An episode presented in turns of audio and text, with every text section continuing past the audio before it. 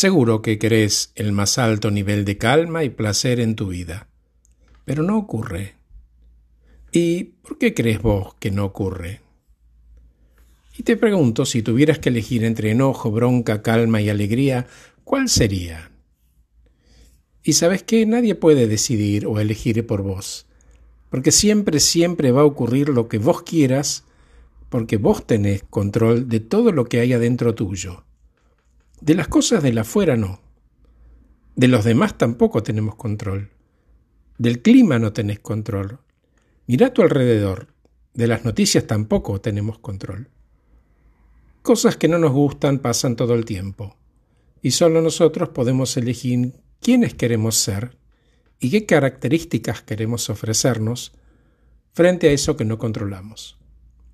Seguro, todos nos enojamos a veces, culpamos a otros o a la vida y nos enojamos. ¿Y quién es la primera víctima del enojo? Uno mismo. Ese maltrato es con uno mismo. Entonces, no te pelees con tu enojo, elegí que no esté, entonces que no suceda porque si de algo tenés control es de vos. El enojo nunca va a ser una luz que guíe tu vida. Elegí distinto y elegí que el enojo no habite en vos. Gracias por escucharme. Soy Horacio Velotti y acabo de regalarte este podcast titulado ¿Y quién es la primera víctima del enojo?